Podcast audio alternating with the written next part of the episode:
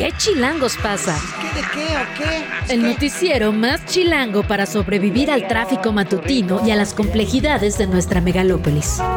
Conducido por Luisa Cantú y Luciana Weiner. ¿Qué chilangos pasa? La información necesaria para amanecer, sobrevivir y disfrutar en la capital del país. Queremos que ustedes gocen. Música para bailar, señor. Aquí comenzamos. Si yo soy el destino que tienes en mente, quizá pueda ser en tu vida un error excelente. Ven, que te quiero ver, ven, que te quiero ver, ven, que te quiero 7 de la mañana, 3 minutos. Estamos escuchando Ven que te quiero ver de Alex Ferreira porque esta noche se va a presentar en el Teatro Metropolitan, 8 y media de la noche. Estará ya con sus mejores rolas, sus mejores pasos. Y los que están felices, la verdad, ca- casi no entramos al aire porque nos íbamos a quedar escuchando a Alex Ferreira por nuestro querido productor que estaba muy contentito. Y Luisa Cantú, que es absolutamente fan de Alex Ferreira. Luisa, ¿cómo estás? Cancionaza. Esta es de mis favoritas. Yo hubiera estado de acuerdo en que no entráramos al aire todavía para escuchar esta belleza de canción. Y la mejor interpretación, reinterpretación de la bilirrubina en el mundo que existe. ¿La has escuchado? La de Alex Ferreira. Eh, no tengo ese placer. Está bien en las bodas, según la hora ya uno la siente diferente, pero esta versión lenta de Alex Ferreira es solo una gozada, una belleza este muchacho, la verdad. ¿Quieres, quieres seguir? ¿Quieres decir algo más? No, ya. ¿Quieres mandarle un mensaje a Alex? Vete a trabajar, aquí nos quedamos en la cabina con la playlist. Bueno. Ahí, mira, te la parar enfermería. Es una hermosura. Sin yo tener seguro de cama. Oye, sí está buena, amiga. Tú júntate conmigo. Y me inyectaron suero Ah, luego me pones bolero, no sé. Y me sacaron la radiografía. Una absoluta sorpresa de la voz hermosa de este muchacho que se presenta hoy en el Teatro Metropolitan y que la verdad es que ha tenido un crecimiento exponencial. O sea, yo me acuerdo que antes vendían su acetato en las tiendas, ya sabes, como así hipsters de la Roma. Y ahora ya sí tiene 20 millones de reproducciones en Spotify, afortunadamente, porque la verdad que qué linda voz se lo merece completamente. Ahora sí que quédate con quien hable de ti, como Luisa Cantú habla Ah. de Alex Si Ferreira. estás por ahí, porque sé que estás en la ciudad, te amo. Oye, qué maravilla, qué maravilla empezar con este buen humor, porque la verdad es que todo está Porque ya lo voy a matar. Humor. Exacto. Porque ahora nos vamos. No, pero es que mira, mientras nosotros estamos hablando de Alex Ferreira, escuchando musiquita aquí, risita, jajaja, hay diputados durmiendo en la cámara, amiga. Sí, dormimos mejor que el pan, eso sí. Afortunadamente, mejor que en sus no tiendas de importa campaña. cuando escuches esto. Qué cosa. Voy a decir performance, para no decir show, de lo que está pasando ahí en la esquina de Allende y Donceles. no, es que las cámaras, de verdad, ¿eh? a veces, eh, bueno, no son las cámaras, son los integrantes y las integrantes de las cámaras, la verdad que a veces se pasan, hubo pijamada en el recinto. Te voy a decir una cosa que sabemos las reporteras y los reporteros y quizá no toda la audiencia. Cuando hay manifestación, lo que acusan los diputados y las diputadas que hacen campamentos en la entrada del Congreso es que a No veces los van a dejar entrar. hay una falsa manifestación que les bloquea la entrada y entonces en la votación, como se necesitan dos terceras partes de los presentes, entonces pues solo están el partido al que le conviene la votación y así la sacan, ¿no? En Donceles y Allende hay una entrada secreta por atrás. Ajá. O sea, eh, la puertita ubicas Sí, como sí, subterránea sí, que llega al sótano, que está junto a un bar, también muy conveniente, no sé quién planeó eso. está un barecito donde siempre tocan Paquita la del barrio. Yo eso no lo tenía tan claro. eh, No, yo tenía tan tampoco. claro la dinámica Eh, del eh, bar. Es lo que me han contado los diputados Sí, y sí. diputadas. Veo, a ver. Y al lado hay una puertita a la que nunca estorban las manifestaciones. Sí, eso sí. Entonces, digo, salvo que también la vayan a bloquear, pero yo nunca lo he visto. Bueno, cuestión que hay pijamada en eh, nuestro querido recinto legislativo, pero hay también mucha, pero mucha formación. La verdad es un 13 de diciembre con sabor a 7 de marzo porque se va a discutir hoy el tema de la ratificación o no de Ernestina Godoy como fiscal capitalina. Justamente por eso están los diputados y diputadas durmiendo allá en el recinto. También estará la discusión en el Senado sobre la terna para la Suprema Corte de Justicia de la Nación. Seguimos, por supuesto, con toda la controversia relacionada con lo que dijo el presidente de la conferencia matutina de desaparecer varios, varios organismos, entre ellos eh, el INAI. Posiblemente vamos a platicar con el comisionado presidente, el nuevo comisionado presidente, Adrián Alcalá. Vamos a hablar también de otros temas importantes para nuestro país, como la ley Silla, vamos a hablar de la ampliación a el permiso de paternidad, una cosa que pues sabe más a resarcir una deuda que a verdaderamente un avance, pero bueno, ya los hombres por lo menos tendrán más días de descanso cuando tengan un bebé o adopten a un hijo o hija. Y vamos a hablar también sobre estas fechas y la culpa que implica comer. Por cómo disfrutar de otra manera, digamos, los platillos de la temporada. Spoiler alert, el patriarcado también está ahí en las dietas de fin de año, en los propósitos de año nuevo. Lo vamos a platicar con la nutrióloga Raquel Lobatón. También hablaremos con productores de flores de Nochebuena de Xochimilco, cómo va la temporada hasta el momento. Y obviamente hablaremos de los microsismos. ¿Cómo te fue, por cierto? Pues el puro susto, afortunadamente. Eh, pero ya hemos visto en redes sociales que no todo el mundo tiene esa suerte. Hay algunos daños, hasta donde entiendo, no estructurales, pero sí grietas importantes. A ti en tu edificio hubo, ¿no? De hecho. Pues en realidad no hubo daños en la estructura del edificio. Lo que sí ocurrió, se sintió fuerte, la verdad, ahí en la Benito Juárez. Eh, fue que el movimiento, según los bomberos, ¿no? Hay que decirlo, pero que según los bomberos, el movimiento del, del microsismo hizo que se zafara una toma de gas que estaba en desuso y esto provocó una fuga de gas unas horas después que terminó con los bomberos, el susto y... Sí, no es para menos, pero qué bueno que hubo atención. Ay, sí. sí, los bomberos llegaron muy rápido, la verdad. Muy, muy rápido. Pues esa es la revisión que se está haciendo. Vamos a platicarlo con la titular justamente de Protección Civil, Miriam Ursúa, aquí en la capital, para que nos diga si estas denuncias, digamos, ya llegaron a puerto formal y si se están atendiendo, porque lo vimos muy viral en las redes, pero lo importante es que lleguen a, como dices, las autoridades correctas para que se puedan atender y descartemos cualquier riesgo. ¿Te parece si arrancamos con eso? Venga. Precisamente ayer en la Ciudad de México hubo tres microsismos. Sucedieron entre las 11.06 y las 11.08 de la mañana. Tuvieron magnitudes de 2.8, 3 y 2.4 respectivamente. Fueron percibidos de manera más fuerte en las alcaldías Álvaro Obregón, Benito Juárez y Miguel Hidalgo, pero sabemos que hubo reportes por ahí en Coyoacán y otras, donde también decían que se sintió como este jalón característico. Sí, caray. El jefe de gobierno, Martí Batres, reportó saldo blanco aquí en la capital. De acuerdo con el sistema de alerta sísmica mexicano, no se activó la misma porque se trató de movimientos telúricos con epicentro en la propia capital del país y con intensidad menor a 5. Escuchamos al respecto a la titular de Protección Civil local, Miriam Ursúa. No hay tiempo de oportunidad en estos casos, sino que solamente hay tiempo de reaccionar. Lo que se debe hacer es replegarse y evacuar de forma inmediata. Sí, digamos que la alerta sísmica te da ese margencito cuando el epicentro no es en tu misma ciudad. En efecto, en efecto. Así las cosas, también tenemos que hablar sobre la sección instructora de la Cámara de Diputados que aprobó ayer, con tres votos a favor, una abstención, el dictamen que inicia el proceso de posible desafuero de Uriel Carmona, el fiscal de Morelos. Con esto se abre el camino para que pueda ser juzgado penalmente por acusaciones de ejercicio ilícito del servicio público. La resolución será llevada al Pleno de la Cámara Baja, se erige como jurado de procedencia hoy miércoles para tomar una decisión final. Tanto la defensa como la parte acusadora podrán presentar argumentos. Escuchamos al respecto al diputado Jaime Pérez, presidente de la comisión. Todo el procedimiento tuvo eh, una, unos métodos que se fueron llevando puntualmente. Todas las partes fueron notificadas y en estos momentos la sección instructora está enviando la información a la mesa directiva. Tuvimos tres votos a favor y una abstención. Así de esa manera que... También habló sobre esto el propio Uriel Carmona, que decía, en realidad eso es un asunto que le competiría a la Cámara del Estado, como pasó en el caso Claro. de Tamaulipas, ¿te acuerdas? Sí, sí, sí. Entonces ahí también seguramente habrá...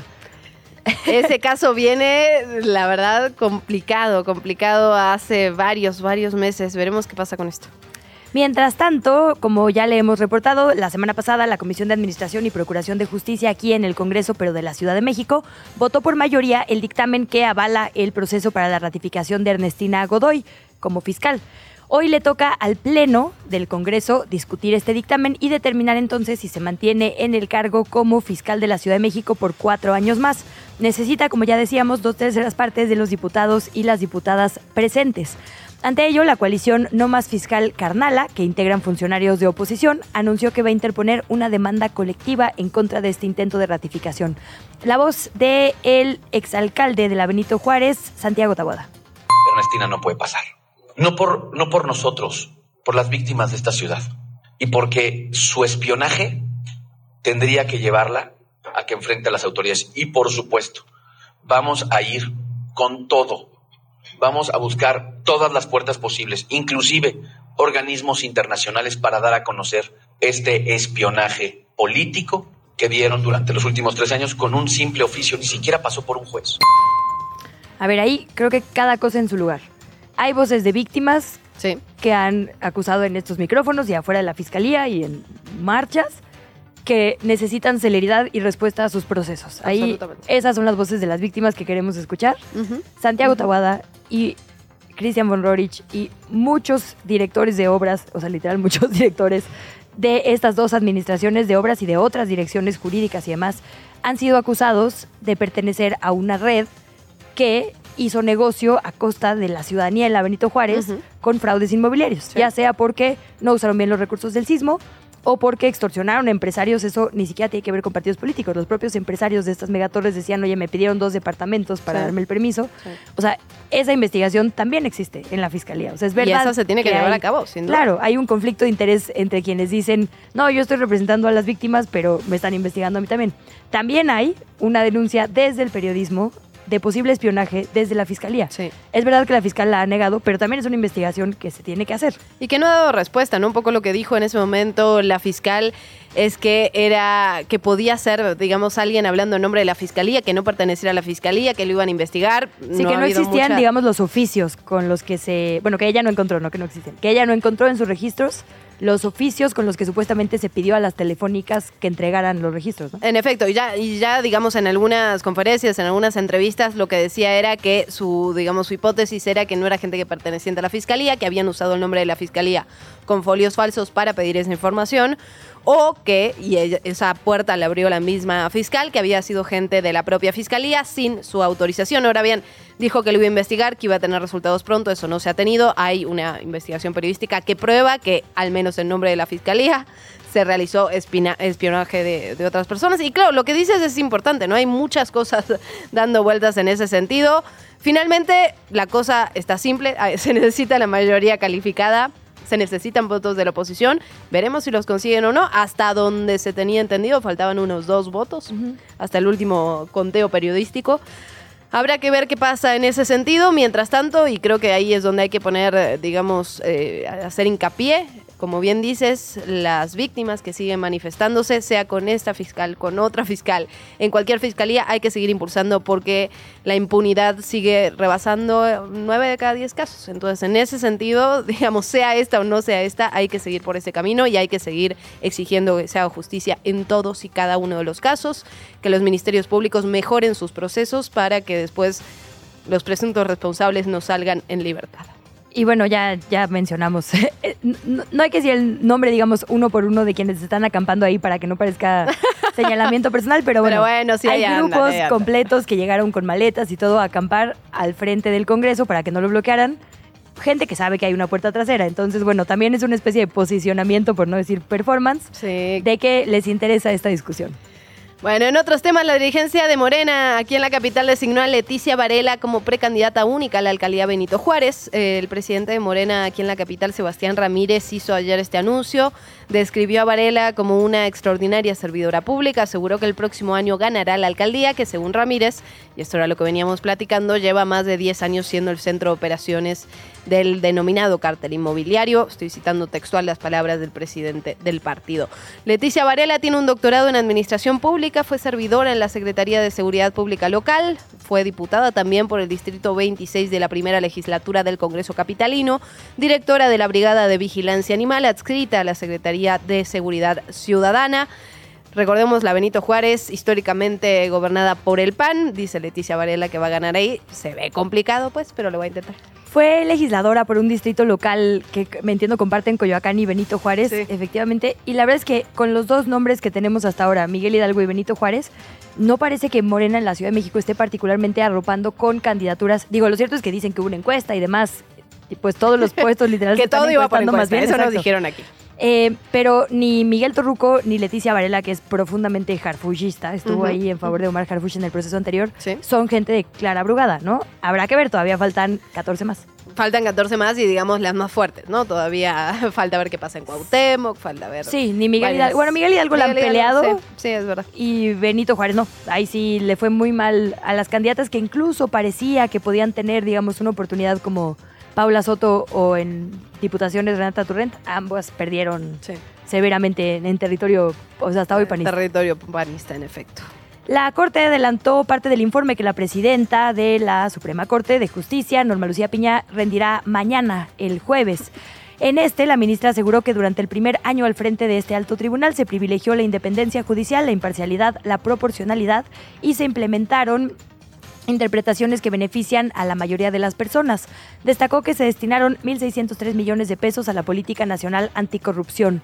También detalló que este año la Corte tuvo una asignación presupuestal de 5.630 millones de pesos y que al 15 de noviembre pasado se había hecho ya un ejercicio del 95%. Tendremos más detalles, por supuesto, una vez que se publique completo este informe el día de mañana. Por otra parte, el Senado de la República podría nombrar este miércoles a quien ocupe la vacante de ministra o mi- ministra de la Suprema Corte de Justicia de la Nación tras la renuncia del ministro Arturo Saldívar. Ya lo decíamos, la presidenta del Senado, Ana Lilia Rivera, explicó que la terna integrada por Berta Alcalde, Nenia Batres y Herendria Cruz Villegas será puesta a consideración del Pleno en la sesión de hoy y en caso de que se apruebe el dictamen de idoneidad y elegibilidad, se llamará a las candidatas a comparecer. Después el Senado votará para elegir a una de las tres por mayoría calificada y como ya lo habíamos explicado, ya lo habíamos comentado, si esto pues no se alcanza la mayoría, el presidente López Obrador podría designar directamente de esta segunda terna la persona que ocupará el lugar de ministra de la Suprema Corte de Justicia de la Nación. Y la Junta de Coordinación Política, la JUCOPO de la Cámara de Diputados y Diputadas, acordó aplazar la discusión de la reforma constitucional que propone reducir la jornada laboral hasta marzo del próximo año, es decir, el siguiente periodo ordinario de sesiones. Las y los legisladores aseguraron que tienen el compromiso de que no va a concluir esta legislatura, es decir, no van a llegar a agosto del próximo año, sin aprobar esta reforma al artículo 123 de la Constitución. Es la que reduce la jornada laboral de 48 a 40 horas, es decir, 5 días de 8 horas diarias con 2 días de descanso. Mientras tanto, estuvieron de acuerdo en crear una comisión de trabajo en materia de días de descanso laboral para seguir analizando constantemente este tema. La comisión iniciaría con sus labores mañana, 14 de diciembre, y estaría coordinada por un diputado que convocaría a sesionar una vez a la semana. Escuchamos al respecto al diputado emesista Álvarez Maínez. que vamos a redactar una reserva común, todos los coordinadores parlamentarios, desde Jucopo, para que se vote el tema el próximo periodo de sesiones. Este es un acuerdo unánime. Yo creo que no hay ninguna razón para seguir postergando ese tema. Eh, si esto de darle un periodo más logra la unanimidad, pues vale la pena el esfuerzo, pero no hay ninguna evidencia para seguir México con medio siglo de retraso en, en términos de la jornada laboral. Pues tiene toda la razón. la verdad. Sí, no, absolutamente, absolutamente. Pero la van atrasando y atrasando y atrasando y atrasando. Esperemos que se cumpla, ¿no? Con esto que decían. Y que no de- haya cambios, digamos, medulares al dictamen, ¿no? Sí. Porque luego lo que pasa es eso, se hace un parlamento abierto y entonces ahí se ajustan los dictámenes y se vota por unanimidad, pero ya no es, digamos, la garantía del derecho pleno, que como dice Álvarez Maínez, la verdad tiene toda la razón, México va atrasadísimo en esa materia. Vamos a hablar justamente de también de la ley silla, ¿no? Muy relacionado con esto, lo hablábamos antes de entrar al aire, parece que estamos en la era, pues, no sé. La era de... Sí, así. Ni siquiera la- sé cuándo no había estos derechos. Exactamente así. ¿no? ¿Cómo se puede creer que estamos discutiendo esto en 2023? En fin, si la política nacional está movida la internacional, también mucha información en esa materia. El presidente ucraniano Volodymyr Zelensky se reunió con su homólogo, con Joe Biden, el presidente de Estados Unidos en Washington.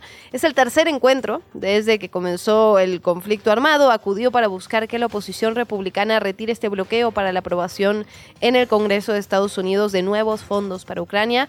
En medio de todas estas negociaciones, Biden sale y anuncia públicamente el desembolso de otros 200 millones de dólares en ayuda militar para este país.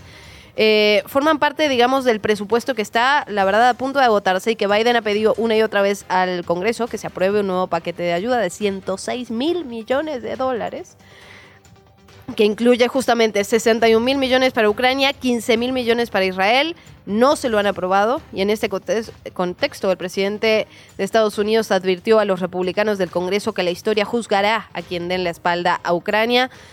La verdad es que se sigue dando dinero para guerras, se sigue interviniendo en, conflictos ajenos. Y lo otro que llamó la atención en relación con este tema es las declaraciones de Biden relacionado con Netanyahu.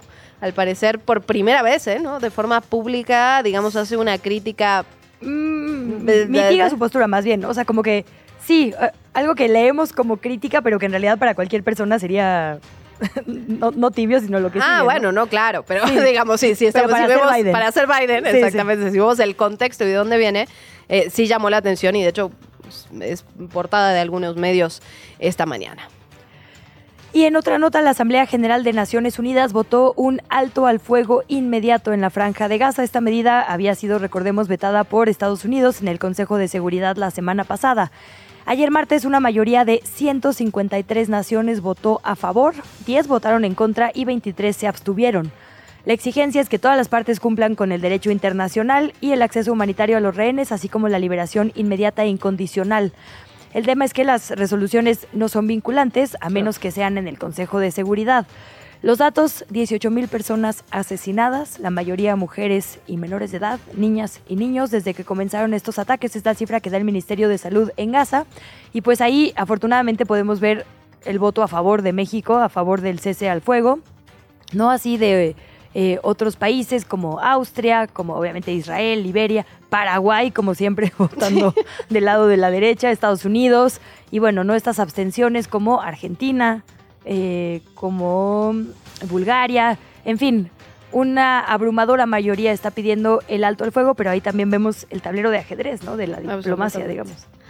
Y hablamos de tablero de ajedrez, un tema que hemos estado siguiendo fue el de Javier Milei, electo nuevo presidente de Argentina, y ya su, su gabinete anunció este martes una serie de medidas fuertes, graves, brutales, diría yo, ¿no? De evaluación del peso del 54%, el peso oficial. Recordemos que en Argentina hay varios tipos de cambio, pero también eh, se le quita el subsidio al transporte y a la energía. Esto implica, obviamente, aumentos para toda la población en ese sentido. Se van a reducir y parar las obras públicas. No se va a licitar una sola obra pública más en este periodo.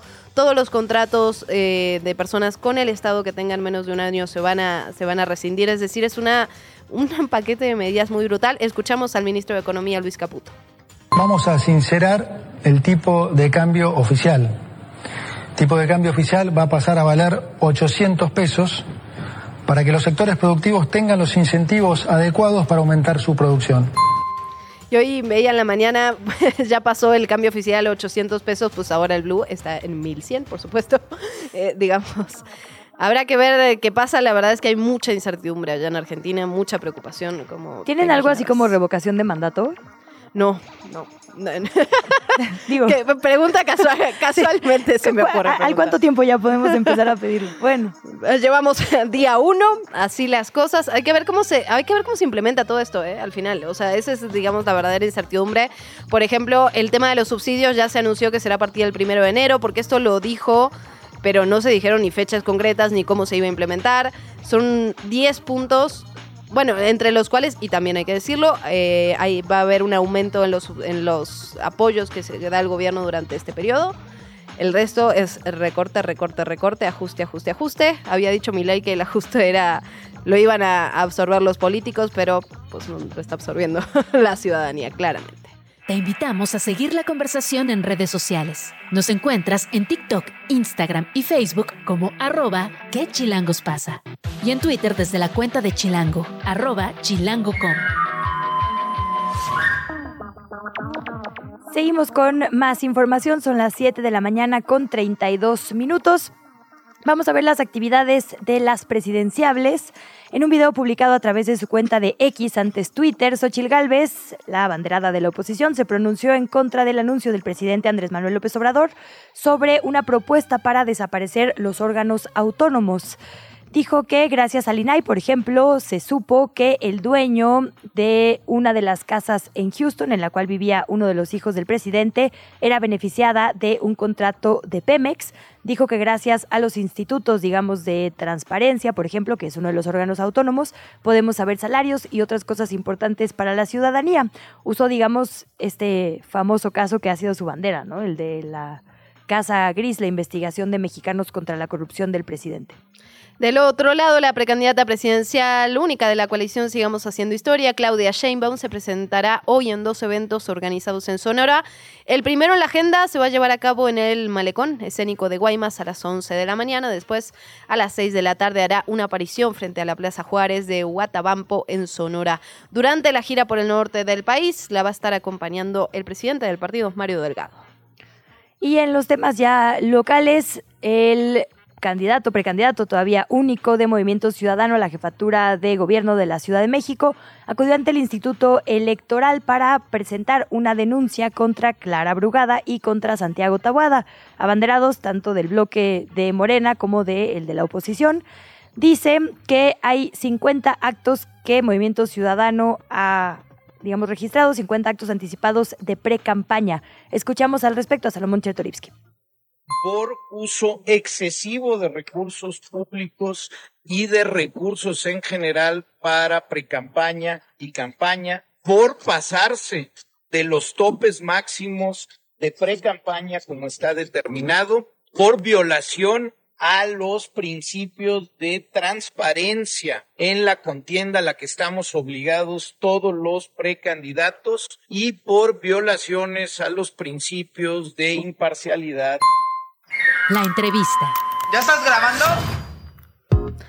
Hablamos ya de todo lo que está ocurriendo en torno al INAI. Por un lado, el 10 de diciembre se eligió a Adrián Alcalá como el nuevo comisionado presidente en una votación de varias rondas. Se tuvo que usar el voto de la expresidenta Blanca Lilia Ibarra. Eh, usó su voto en favor de Alcalá. Por otra parte, por otra parte está también en el ojo de la discusión justamente lo que dijo el presidente López Obrador sobre la posible iniciativa para desaparecer los organismos autónomos. Vamos a platicar de esto justamente con el nuevo comisionado presidente del Instituto Nacional de Transparencia, Acceso a la Información y Protección de Datos Personales del INAI, Adrián Alcalá. Comisionado, bienvenido. Gracias. Hola, muy buen día. Qué gusto saludarlas en esta mañana muy fría aquí en la Ciudad de México y por supuesto a toda su distinguida audiencia. Muchas gracias, comisionado. Muy buenos días. Pues preguntarle primero por algunos de los puntos incómodos que se discutieron en esta mm, votación en la que finalmente usted resultó como el nuevo consejero presidente del INAI. Se habló de la necesidad de que justo se llegue a las discusiones futuras que habrá sobre este instituto con la mayor ética, digamos, ¿no? Con la frente en alto. Y para ello se tiene que investigar forzosamente el, eh, el actuar, digamos, de eh, Oscar Guerra Ford y de Rosendo Evni Monterrey Chepov, es decir, estos excomisionados, exsecretarios que usaron tarjetas pues en bares, digamos, o, para uso personal. ¿Se va a investigar esto? ¿Qué otras denuncias pendientes hay? ¿Qué, digamos, hereda usted eh, que será ahora su responsabilidad? No solamente, gracias por la pregunta y para dejarla obviamente ponerla en el espacio en el espacio público, lo cual me parece muy importante como un órgano de transparencia, pues debemos de predicar precisamente con el ejemplo. No solamente las denuncias estas a las que has referido, eh, sino cualquier denuncia que se presente o que esté en curso en el órgano interno de control deben de ser investigadas hasta el final. Eh, de hecho, nosotros en cuanto se supo esto hace algunos días, hace algunas semanas, dimos vista al órgano interno de control para que realizara la investigación. Incluso el entonces secretario Oscar Guerra pidió que se investigara sobre esta situación y están actualmente en curso. Como sabemos, el órgano interno de control no depende jerárquicamente del instituto, sino que es una persona designada por la Cámara de Diputados y ella lleva los procesos correspondientes. Pero no solamente esta denuncia, sino también las denuncias eh, que ahí me presentó públicamente mi colega, la comisionada Norma Julieta del Río, habremos de determinar si es un turno precisamente ante el órgano interno de control, ante la Auditoría Superior de la Federación o hasta el Comité de Ética, para que se lee curso. Yo lo comenté, cero, una cultura, una, una, una administración donde exista cero tolerancia, y así habrá de ser, no solamente el caso de ellos dos, sino cualquier denuncia que se presente por alguna situación anómala irregular en el ejercicio de la atribución que se corresponde, es decir, que se lleven a cabo los procedimientos de manera correcta e incluso, obviamente, tiene que ser así, de recursos públicos. Comisionado, déjeme preguntarle por la situación al interior del instituto. Estamos viendo, y seguramente lo, ha seguido usted también, lo que está ocurriendo en el Tribunal Electoral, esta crisis interna que se está viviendo. Preguntarle cómo está el INAI en ese sentido. Fueron cuatro rondas de votación justamente para la elección del nuevo comisionado presidente, donde usted salió electo. ¿Cómo están las cosas al interior en un momento en el que el INAI está en el eje de la discusión pública, justamente relacionado con todo lo que ha ocurrido con el Ejecutivo Federal? Después de la ronda que vimos que como en cualquier democracia tiene que haber obviamente diferencias, pero al final del día se llega a un consenso, se encuentra un consenso y estamos trabajando unidos precisamente porque lo que nos importa a los cuatro comisionados que integramos el Pleno es la defensa de la institución, es la garantía de los derechos que tenemos bajo nuestra responsabilidad y así estamos viendo precisamente hacia adelante de una manera unida. ¿Qué posicionamiento tendrán? Eh, apenas el presidente anunció o reiteró, digamos, esta postura sobre la desaparición de los órganos autónomos. Sabemos que obviamente hay que revisar qué diga el dictamen, en qué términos sea, digamos, la discusión, pero ¿han tenido algún acercamiento? ¿Tendrán una postura pública? ¿Llamarán un parlamento abierto? Es decir, ¿cómo será la ruta también jurídica del propio instituto? Pues eh, primero ahorita estamos buscando obviamente un acercamiento con el titular del Ejecutivo Federal. No compartimos obviamente la opinión del, señor presidente, no la compartimos. Nos preocupa precisamente que se pretenda dinamitar al instituto porque sería, ello equivaldría a que la gente no tuviera derecho a preguntar, no tuviera derecho a cuestionar y no tuviera quien le garantizara este derecho. Pasar esas funciones a un ente como la Secretaría de la Función Pública, pues únicamente estaría limitado, habría un retroceso de casi 20 años en donde eh, solamente los entes públicos, existe un órgano garante regulador de, las actuaciones precisamente del Poder Ejecutivo Federal, pero los demás poderes, sindicatos y comisos que no tienen estructura, fondos públicos que no tienen estructura y que ejercen recurso público también están inmersos en ello. Pero adicionalmente, eh, entre otras las cuestiones, sería eh, atentar contra tratados internacionales como el TEMEC, en donde se establece un capítulo de protección de datos personales. El INAI es el garante en materia de protección de datos personales a nivel nacional, en el ámbito privado y obviamente también en el ámbito federal. Eso pues atentaría contra esa situación. Eh, por supuesto que vamos a esperar con prudencia que llegue precisamente la, la iniciativa, conocerla, pedirle diálogo a los senadores, eh, tomando en cuenta precisamente lo que comentó hace un par de días la senadora presidenta, un ejercicio de parlamento abierto en donde se escuchen todas las voces, se, existe, se escuche la utilidad social que tiene el INAI, el INAI contrario a lo que se sostiene, eh, no combate la corrupción. Esa no es la función del INAI. El INAI eh, visibiliza las actuaciones públicas para que a partir de ellas ya se inicien investigaciones, procesos correspondientes, como el caso de la primera pregunta que, usted me, ustedes me hacían, es decir, llegar hasta la eventual eh, sanción, si es que es el caso. Pero lo que hace el INAI es solamente, es a partir de peticiones de información, es precisamente visibilizar la cosa pública.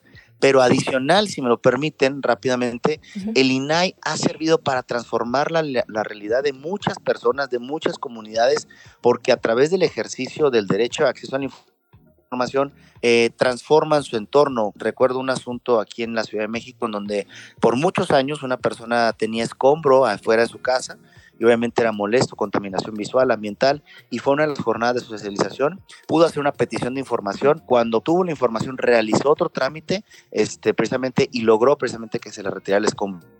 Y así, por ejemplo, alguna de las personas que nos está escuchando, que está próximo a jubilarse o ya está jubilado, pero siente que su pensión no es la correcta o estima que no es la correcta, o incluso puede pedir precisamente cuáles son las semanas cotizadas, cuáles son las semanas que están cotizadas para recibir una pensión digna. Recordar que nuestros adultos mayores lamentablemente viven en una situación de vulnerabilidad y hay que estar precisamente pues poniendo el ojo de atención o el ojo eh, en lo que están haciendo nuestros adultos mayores, cómo se le están cumpliendo las pensiones y el ejercicio del derecho de acceso a la información es una vía precisamente para lograr una, eh, una pensión digna. Comisionado, desde el periodismo, digamos, el, INAI ha sido un gran aliado justamente en investigaciones. Creo que de este lado tenemos muy claro la importancia de este instituto. Ahora bien, también es cierto que es perfectible y que ha habido muchas, eh, digamos, muchos errores a lo largo de los años. Preguntarle en ese sentido si usted impulsará algún tipo de cambio específico dentro del instituto, cómo ve la situación, qué tipo de cosas cree que hay que mejorar. Todos los procesos en una institución pública son perfectibles con el paso del tiempo. En ese sentido, este, pues por supuesto yo lo propuse en estos 100 días para escuchar todas las voces, el Consejo Consultivo del INAI, que es un órgano ciudadano, que son hombres y mujeres que prestan su servicio de manera honorífica. Nos han hecho una serie de, de exposiciones que desde su visión se tienen que impactar en el INAI.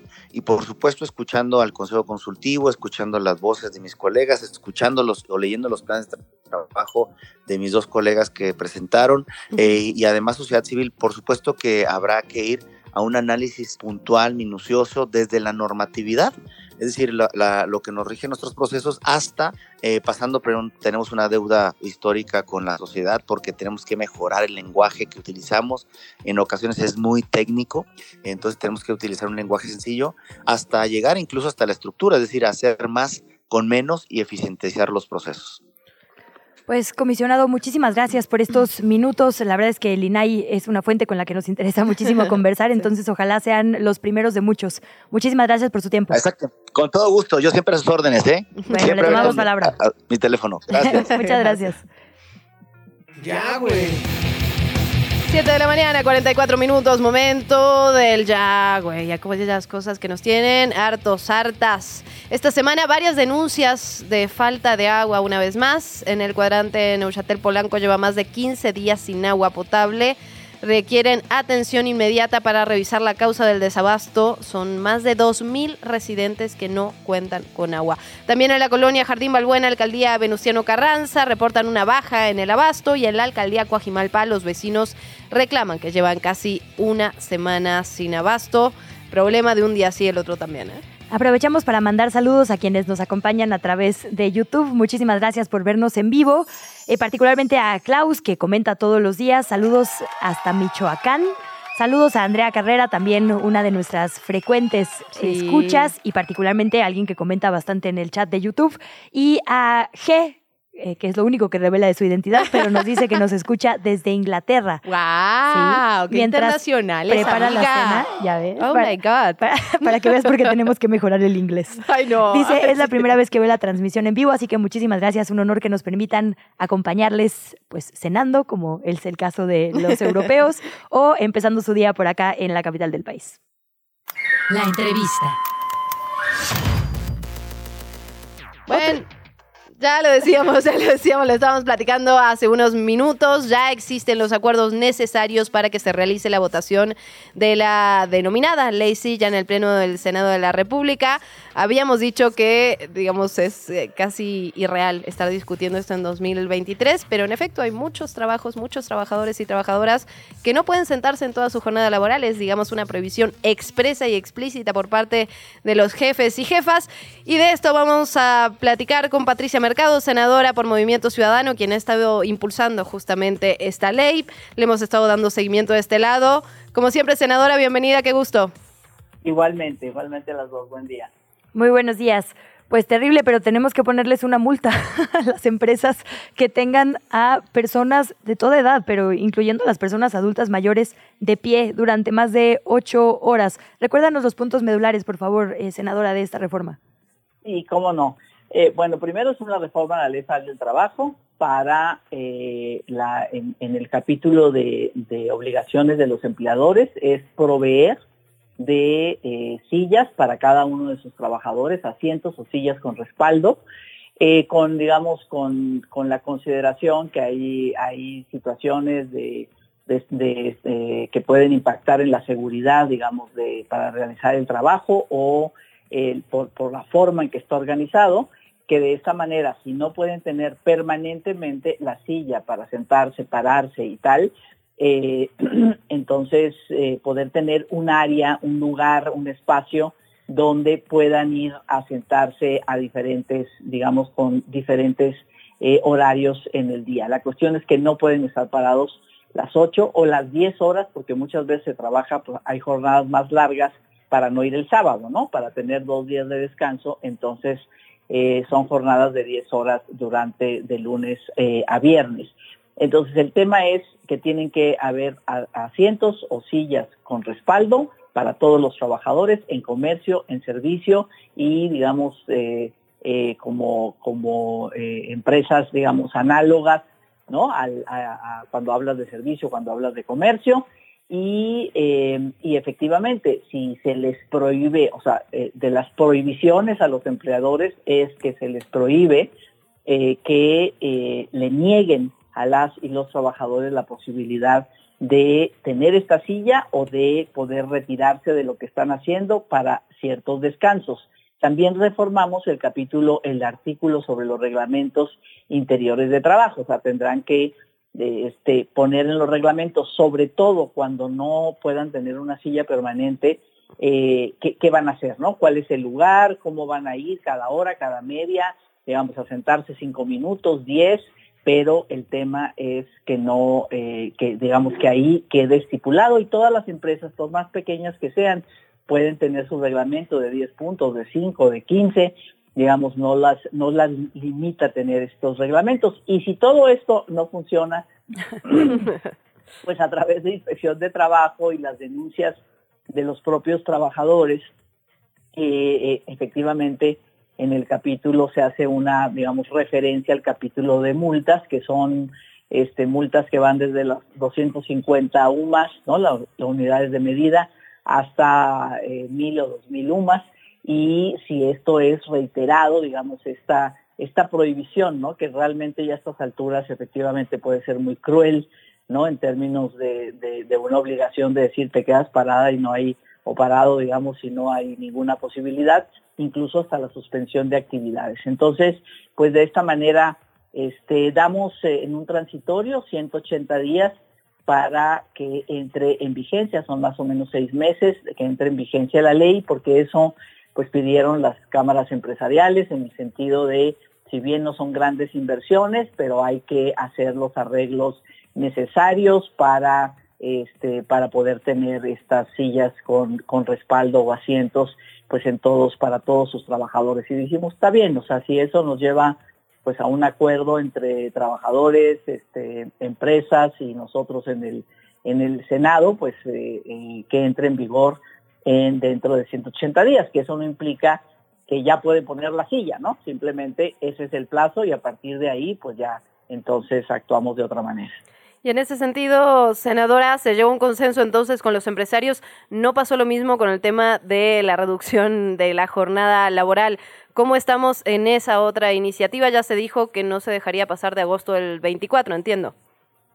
Bueno, pues este, nosotros estamos esperando aquí en el Senado eh, que en la Cámara de Origen, allá la diputada Susana Prieto, eh, nuestro diputado Jorge Álvarez Maínez, digamos, impulsaron, han impulsado esto de la reducción de la jornada, además de muchos trabajadores, sobre todo este, jóvenes que están impulsando esto. Estamos esperando, este, siempre como Comisión de Trabajo hemos dado el apoyo, hemos dado los argumentos de por qué sí se tiene que hacer una reducción de jornada. Creo que la discusión ya no es sí o no, incluso las propias cámaras empresariales eh, han planteado, bueno, mi discusión ya no es que no se reduzca, ¿no? Sino cuáles serían los tiempos para la reducción, piden gradualidad, eh, y bueno, pues ahí hay, hay, hay, muchos temas, ¿no? Que este, estos temas que, que, finalmente construir los acuerdos. Yo espero que entre febrero y febrero, marzo, abril, digamos, del año que entra, se pueda este, establecer una, un acuerdo. Esto es importante y a mí me gustaría, digamos, a través de, de, pues de que ustedes me invitan a su, a su programa el día de hoy, como, como sí este, considerar que la reducción de jornada, como es una reforma constitucional, pues implica un gran acuerdo nacional, ¿no? O sea, primero la votación, las votaciones eh, o, quienes la aprobemos en el Congreso, primero en diputados y luego en el Senado, tiene que ser una mayoría calificada, no es una mayoría simple. Y luego se tiene que ir a los 32 congresos eh, que hay en el país para que por lo menos 17 voten a favor de esta reforma constitucional. Entonces, es un proceso, ¿no? Es un proceso de construcción de este acuerdo, porque pues la idea es, de verdad, o sea, la jornada de ocho horas la ganamos hace 100 años, ¿no? Ya, ya la vida cambió, ya muchas cosas cambiaron en nuestras prioridades, en nuestros valores con respecto al tiempo, a la conciliación familia-trabajo, vida personal-trabajo. Y entonces eh, tenemos que hacer este, este cambio y tenemos que construir este acuerdo, pero como es constitucional, pues implica, implica la, la, la construcción, digamos, de todo un proceso de generación de, de acuerdos en todo el país. Entonces seguimos hoy la votación de la ley Silla y en el próximo periodo esta jornada. Eh, Patricia, en caso de aprobarse aquí en la Cámara Baja, ¿cómo harían las denuncias las personas trabajadoras? Es decir, eh, en el dictamen o falta, digamos, también reglamentación para saber si a mí no me ponen mi silla después de 180 días, ¿qué hago? Sí, bueno, primero, si hay, pues si hay sindicatos, poner a trabajar a los sindicatos y si no sirven hay que cambiarlos. Sea, ya también está legislada. Que también eso está en curso, claro. Sí, sí. Exactamente. Entonces, eh, o sea, eso, eso es la mejor, ¿no? El sindicato pone su, su, este, pues su, su demanda, ¿no? Este, para ¿Y dónde la pones? Pues la puedes poner en el Centro de Conciliación y Registro Laboral, que tenemos en todos los estados de la República. Podemos ir a la Procuraduría de Defensa del Trabajador, eh, ¿no? Este, para poner también para, para establecer la demanda, pues ahí, o sea, no, no hay, digamos, inspección de trabajo, pues puede a través de denuncias también que se hagan en la Secretaría del Trabajo, Inspección del Trabajo puede mandar un inspector para ver qué es lo que está pasando, ¿no? O sea, simplemente llega, entra y no ve sillas, pues ahí no hay nada más que averiguarle, o sea, simplemente no, este, simplemente no están, ¿no? Entonces, pues así, en la Procuraduría, en el Centro de Conciliación y Registro Laboral, para lo mejor que haya una buena, digamos, eh, una buena, un buen arreglo. Yo espero que durante estos 180 eh, días, que a partir de que entre en vigor, que va a entrar en vigor hasta el año que entra, porque ya, ya el día de hoy, si nosotros votamos en el Senado, que espero que sí, si votamos la ley silla, porque en realidad hay un acuerdo unánime, si votamos esta, se va a Cámara de Diputados y, y, cada diputados ya no tendrán tiempo, la van a votar hasta febrero y luego ya la mandamos al Ejecutivo para su publicación si no hay ninguna ninguna otra este, indicación por parte del Ejecutivo. Entonces, pues también, y luego ya los seis meses, ¿no? Pues creo que todos nos podemos preparar para que esto suceda. Y como yo les digo, este, yo no, no pregunté, pero este fin de semana fui a un lugar a comer donde casi siempre vamos el fin de semana y está la chica, pues que está, ¿no? Cuando reciben a las personas y te apuntan para darte mesa, este, parada y, y, ahora tenía una silla con respaldo. mucho gusto. Ya ya no pregunté, pero voy a preguntar. Sabían que iba usted y sí, te, te mandaron un postre extra, ¿no? Qué bien, qué bien, la verdad. La verdad es un, es un tema que nos preocupa y ocupa aquí en Qué Chilangos pasa. Le vamos a estar dando seguimiento, senadora, como siempre, de verdad. Gracias por su tiempo, gracias por sus palabras y estaremos pendientes. Muchísimas gracias, sí, va a ser muy importante que estén pendientes. Gracias. gracias, muy buen día pues harta actividad en el Senado. Digo, esta nos, eh, estas dos reformas nos interesan particularmente. Hay otras discusiones de las que hablamos más adelante.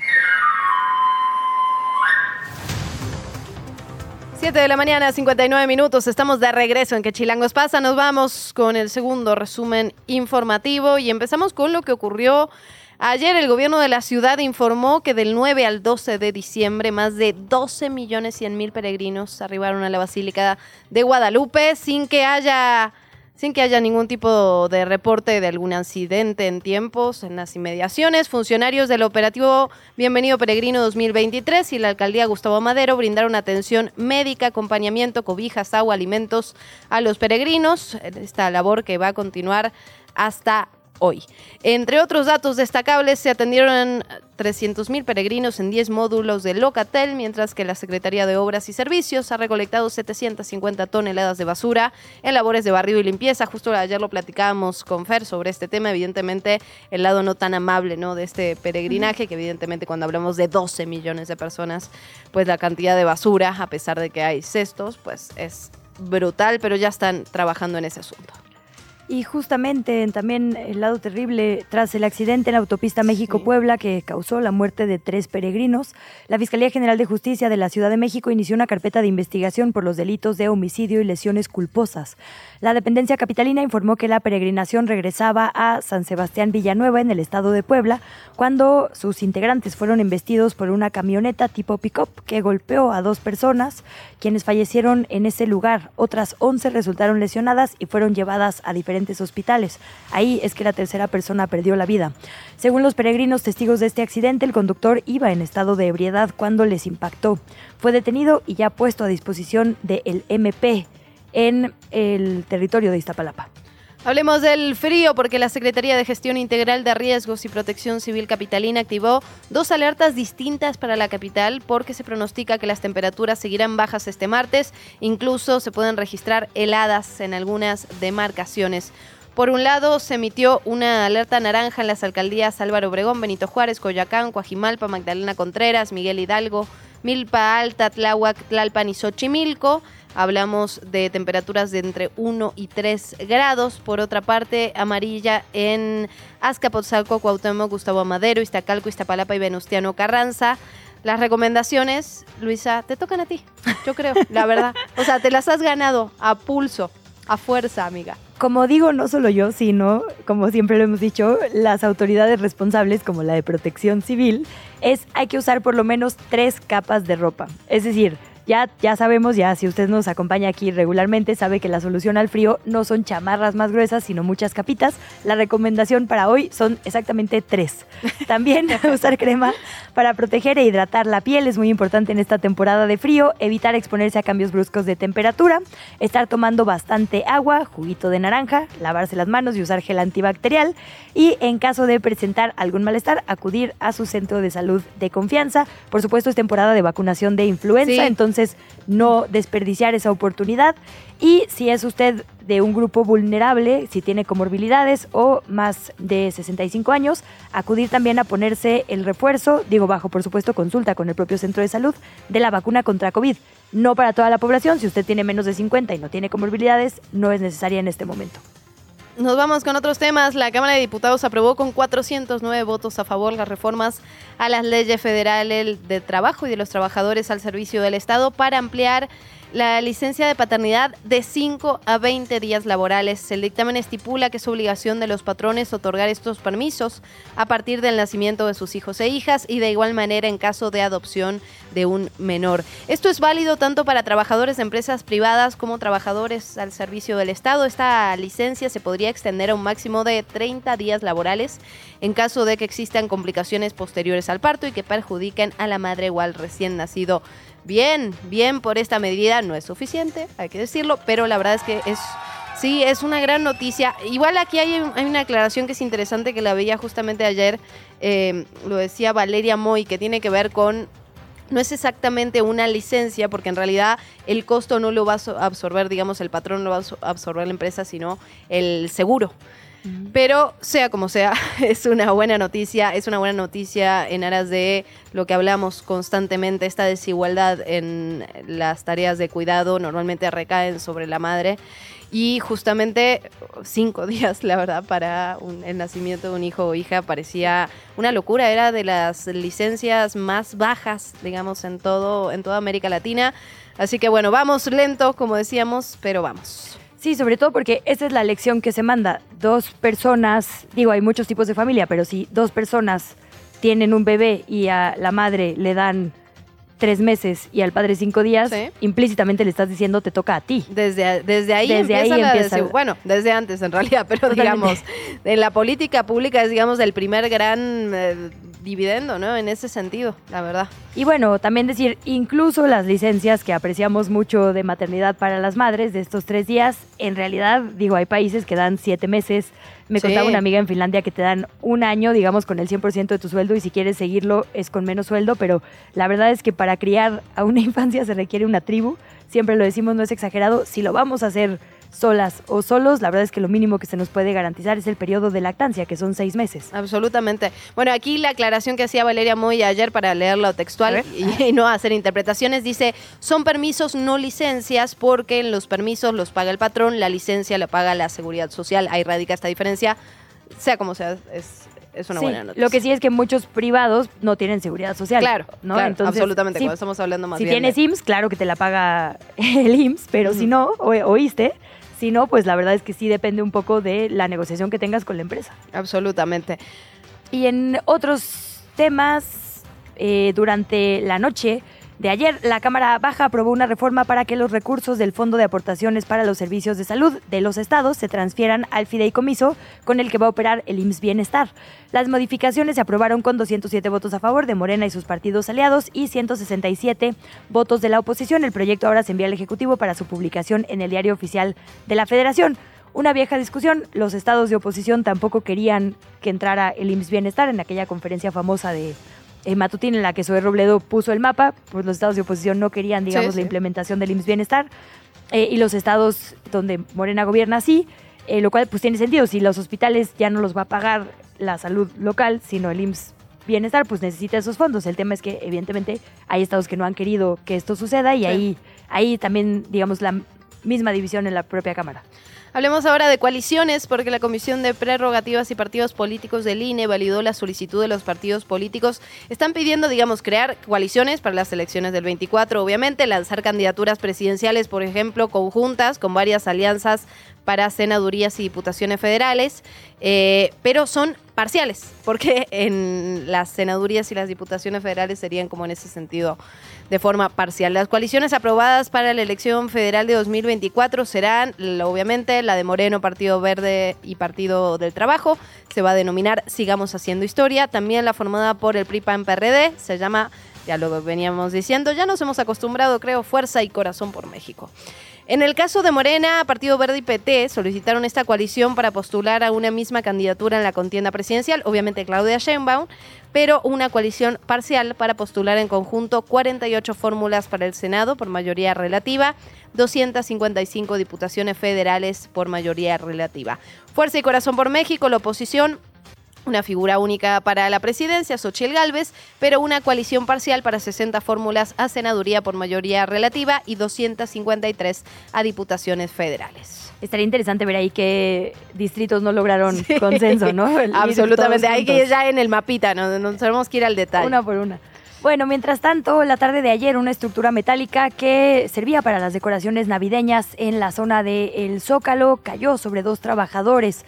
Estos resultaron lesionados. Elementos de la Policía Auxiliar de la Secretaría de Seguridad Ciudadana acudieron al lugar. Ahí pidieron el apoyo de personal de paramédicos y de el ERUM, el Escuadrón de Rescate y Urgencias Médicas, que afortunadamente está ahí muy cerquita, por lo que pudieron llegar rápidamente al primer cuadro de la capital.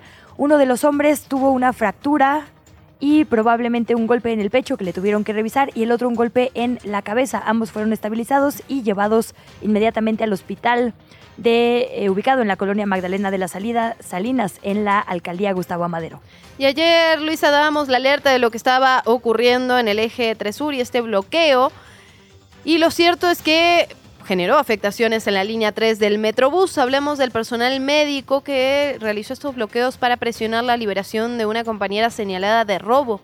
La médica es una residente de anestesiología, quien fue detenida por la Fiscalía General de la República después del señalamiento de querer robarse medicamentos controlados. Sus compañeros denuncian que fue un malentendido debido a que con el objetivo de salvar vidas, los médicos llevan consigo medicamento que pueden usar al momento, que los traen en pequeñas mochilas al interior del hospital. Uno de los compañeros de esta joven señaló que ella solo estaba saliendo por un café mientras portaba este medicamento. Escuchamos y lo seguimos platicando. Justicia para Luisa. Liberen a Luisa. Liberen a Luisa. No es Luisa Cantú, evidentemente, es Luisa la médica que está acusada. Los estudiantes también dicen que el IMSS no les ha dado respuesta, que tampoco le ha hecho la Universidad Nacional Autónoma de México, la UNAM, de donde son egresados, además de que hasta el momento únicamente funcionarios de la Secretaría de Gobierno local se han acercado, pero para pedir solamente el retiro de este bloqueo.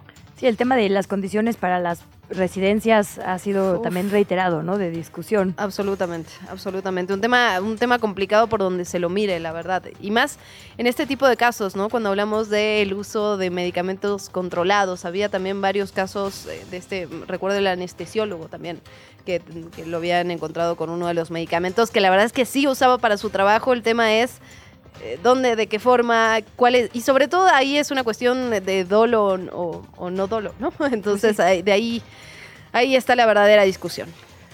Las autoridades de la Ciudad de México informaron que Alma Rosa, esta mujer policía cuyo cuerpo fue encontrado el pasado 6 de diciembre en la carretera Xochimilco-Huastepec, fue asesinada con un arma blanca. Los resultados fueron revelados después de una necropsia y su cuerpo, sus restos ya fueron entregados a su familia. Las autoridades eh, ya puntualizaron que esta víctima tenía 30 años y dos heridas de arma blanca. Se inició la carpeta de investigación correspondiente por el delito de feminicidio. Los avances en las indagatorias señalan como presunto responsable a la expareja de esta oficial. Por otra parte, la línea 3 del cablebús de la capital está diseñada para tener ampliaciones hacia la zona corporativa de Santa Fe y las colonias ubicadas en las barrancas de Álvaro Obregón. La empresa Doppelmayr informó que estas ampliaciones están proyectadas para el próximo sexenio, pero que son necesarias porque van a potencializar a la línea 3 como sistema de transporte público, no solo con un teleférico con vocación turística. Actualmente recordemos que la línea 3 se construye de Los Pinos a la avenida Vasco de Quiroga y estas seis estaciones transportarían diariamente a unos 30.000 usuarios entre habitantes de la zona justamente del pueblo de Santa Fe en Álvaro Obregón y turistas también que visitarán las diferentes secciones del bosque de Chapultepec. Las autoridades, tanto federales como estatales de Coahuila, iniciaron ayer con las labores de exploración en las inmediaciones del Tiro 4 de la mina El Pinabete en Coahuila, puesto que consideran que ahí podrían rescatar los cuerpos de 10 mineros trabajadores que quedaron ahí atrapados cuando se inundó ese pozo el 3 de agosto del año pasado. Todavía se ignora el tiempo que va a llevar localizarles y recuperar sus restos. La ingeniería para garantizar la seguridad de los brigadistas de búsqueda y rescate sigue a cargo de la CFE. Las acciones que han llevado a cabo todos estos meses han permitido extraer 5 millones de toneladas de lodo, tierra y carbón, así como 1.6 millones de metros cúbicos de agua. Con esto, dice la CFE, ya hay condiciones propicias para poder llevar a cabo la excavación sin poner en riesgo a la gente que está ahí en campo. Agentes del Ministerio Público y peritos de la Fiscalía General Estatal que son además personas especializadas en antropología forense y de medicina, van a ingresar también a la mina para dar fe de lo que ahí se encuentre y además llevar a cabo todo el proceso de recuperación de los cuerpos. Y cerramos para hablar de deportes. El argentino Antonio Alturco Mohamed dio a conocer este martes su renuncia como entrenador de los Pumas de la UNAM. Anunció que su auxiliar, su compatriota Gustavo Lema, lo va a sustituir en el cargo para el torneo Clausura 2024. Vamos a escuchar. Eh, estoy muy agradecido con, con la directiva. También pido una disculpa a todos los, eh, los integrantes de la directiva, a la afición, por no terminar el contrato, le faltaban cinco meses. No es por ir a trabajar con el equipo, corto cualquier tipo de especulación, es por, por un tema de descanso mental, que serán unos, unos cuantos meses. No sabemos si serán cuatro, cinco meses, un año, lo que sea, necesario para, para agarrar energía.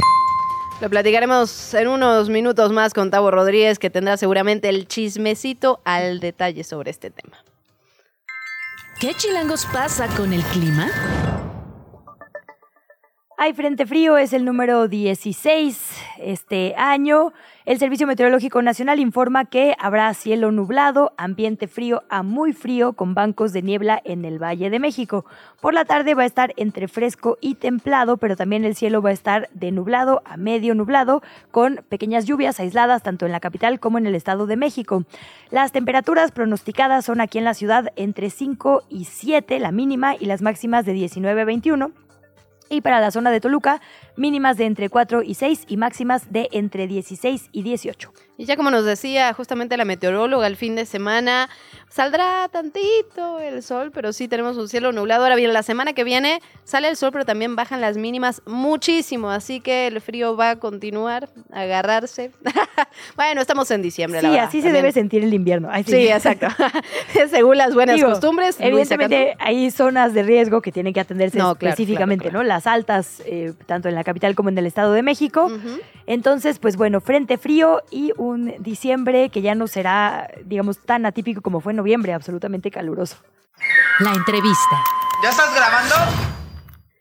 Y ya que hablamos de lo que ocurre en diciembre, otra de las típicas de estas épocas, bueno, son varias, ¿no? Primero las fiestas familiares, la comida relacionada con las fiestas de esta época, que la reunión, que la posada, que el convivio. Sí, que el mijita, que repuestita de la cena de Navidad.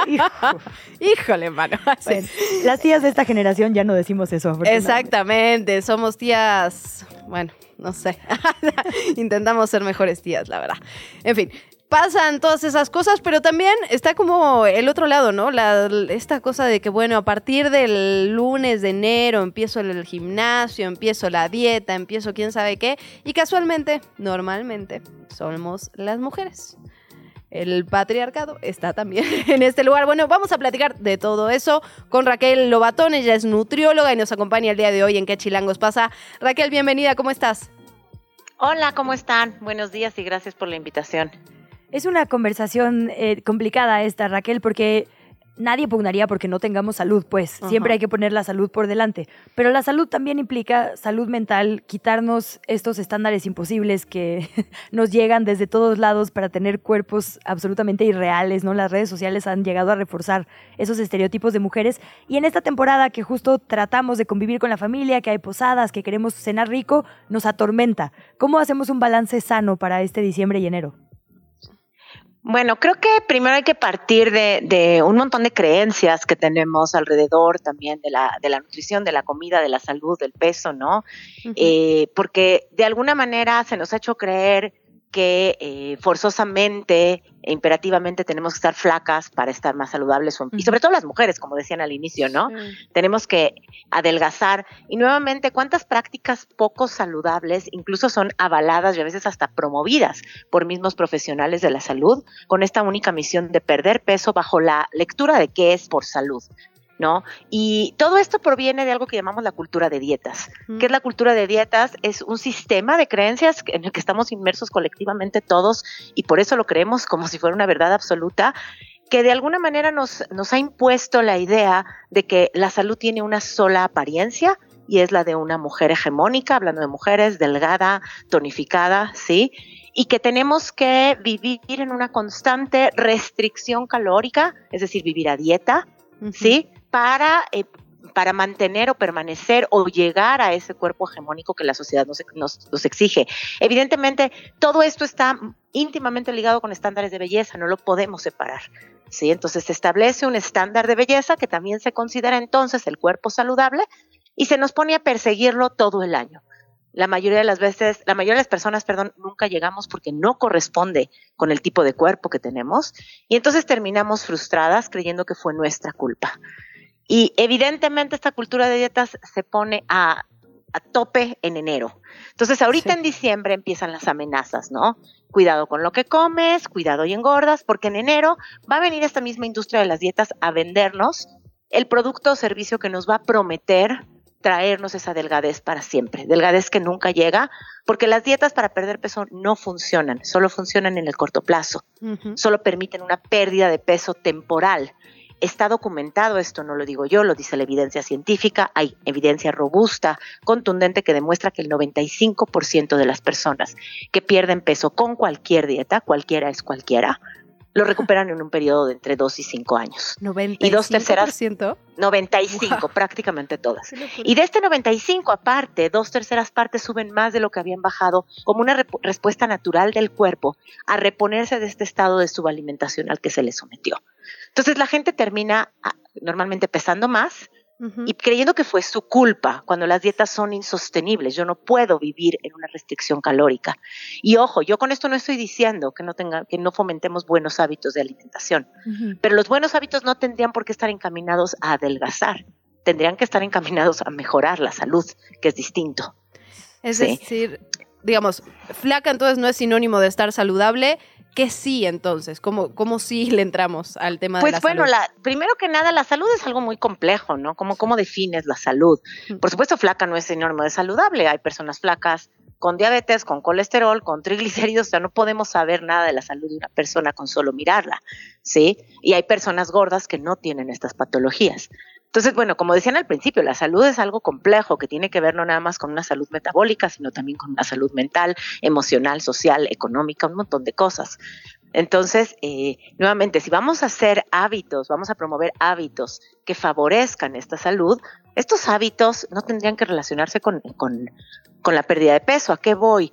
Imagina una persona que empieza a dormir mejor, que deja de fumar, que empieza a asistir a sus consultas médicas de forma regular y que recibe un trato digno y adecuado por parte de estos médicos. Una persona que a lo mejor empieza, empieza terapia emocional, que tiene una red de soporte importante, sí, que no vive en discriminación o en pobreza o en marginación, sí, o sea, un montón de cosas. Esa persona que empieza a incorporar estos hábitos, digamos, dormir mejor, comer, comer mejor, mejor no es menos, a veces es más, Mm. ¿sí? Que empieza a mover más su cuerpo, ¿no va a mejorar su salud aunque no baje de peso? Totalmente. Pues yo digo que sí. Sí, claro. Entonces, ¿por qué, ¿por qué estamos tan obsesionados con que la persona pierda peso? Sí, pues como- Cuando la pérdida de peso no es sostenible en el largo plazo. Y la persona solo se va a sumergir persiguiendo esta pérdida de peso. Como la pérdida de peso no es sostenible en largo plazo, cada vez se buscan soluciones, lo digo entre comillas, más extremas al tema del peso. Y entonces empezamos ya con medicamentos que tienen efectos secundarios, con dietas tremendamente estrictas, conductas compensatorias, que in- incluso muchas veces son, como digo, promovidas hasta por mismos profesionales de la salud. Sí. ¿No? Aterrizándolo, nutróloga, digo, claramente esto es un tema integral, ¿no? No, no solo estamos hablando del plato que nos ponemos enfrente, sino de todo un cambio de paradigma y de cultura, de revelarnos entre la publicidad y las redes sociales, lo cual, bienvenido, ¿no? En este espacio incendiemos Sí. todo. Eh, pe- pero preguntarte ahora sí, digamos, concretamente entonces para esta temporada, ¿cómo sí es un plato, eh, digamos, pues, equilibrado, ¿no? O, o cómo podríamos eh, pensar en una fiesta saludable, en una cena saludable, en una temporada, digamos, justo que no nos restrinja, pero que tampoco signifique sí un exceso que pueda resultar ahora sí en un extremo no saludable. Es que, el- claro, primero que nada entender que la salud va mucho más allá del plato. Cuando tú me dices, ¿cómo, cómo, ¿cómo hablamos de una cena saludable? Una cena, una cena donde las tías no hagan los comentarios que ustedes estaban diciendo al principio. Muy Eso bien, sería lo más Seremos las saludable, buenas digamos. tías, seremos, seremos. Sí, sí. Esas uvas sí las Este, queremos. Eh, eh, una, una mesa donde nos podamos sentar a compartir y a comer sin juicios, sin, eh, sin, sin miedo, sin restricción, en el sentido de que cuando hay restricción es cuando hay compulsión. Es decir, si yo estoy pensando todo el tiempo, tengo que aprovechar diciembre para comer porque en enero empiezo la dieta. Por supuesto que voy a, es mucho más probable que yo caiga en excesos. Pero si yo sé que en enero no empiezo la dieta y que yo puedo, tengo derecho a comer lo que yo quiera todo el año, yo ya no voy a hacer dietas. Y voy a escuchar a mi cuerpo. Yo trabajo bajo un modelo que se llama alimentación intuitiva, que tiene que ver con reconectar con nuestras señales corporales, con nuestras señales de hambre, de saciedad, de escuchar a nuestro cuerpo, entendiendo que el cuerpo tiene la capacidad de guiarnos para tomar, para tomar buenas decisiones de alimentación cuando tenemos suficiente alimento disponible. Entonces, cuando me dices cómo sería una, una cena, una, una época de cena navideña saludable, nuevamente, una época donde yo no esté pensando que me voy a restringir en enero, donde entienda que yo puedo comer los alimentos que quiera y los puedo disfrutar, sí, y los puedo disfrutar sin culpa, y entendiendo eh, que mi cuerpo me va a guiar, que mi cuerpo solito tiene esta capacidad, que es algo que si has sido dietante crónico quizás perdiste y hay que recuperarlo y se puede recuperar. Dietante Sí. crónico, me encantó ese concepto. sí, me lo claro, claro, claro. Pues es que la mayoría de las personas son dietantes crónicas, pasan la, eh, eh, en- enormes, enormes, muchos, muchos años, sobre todo los, las mujeres a dieta. Yo les pregunto, si las dietas funcionaran, ¿no bastaría hacer una en la vida? Pues yo digo que sí. Claro. Si las dietas funcionaran, ¿por qué cada primero de enero el propósito sería perder peso? Tal cual. ¿No?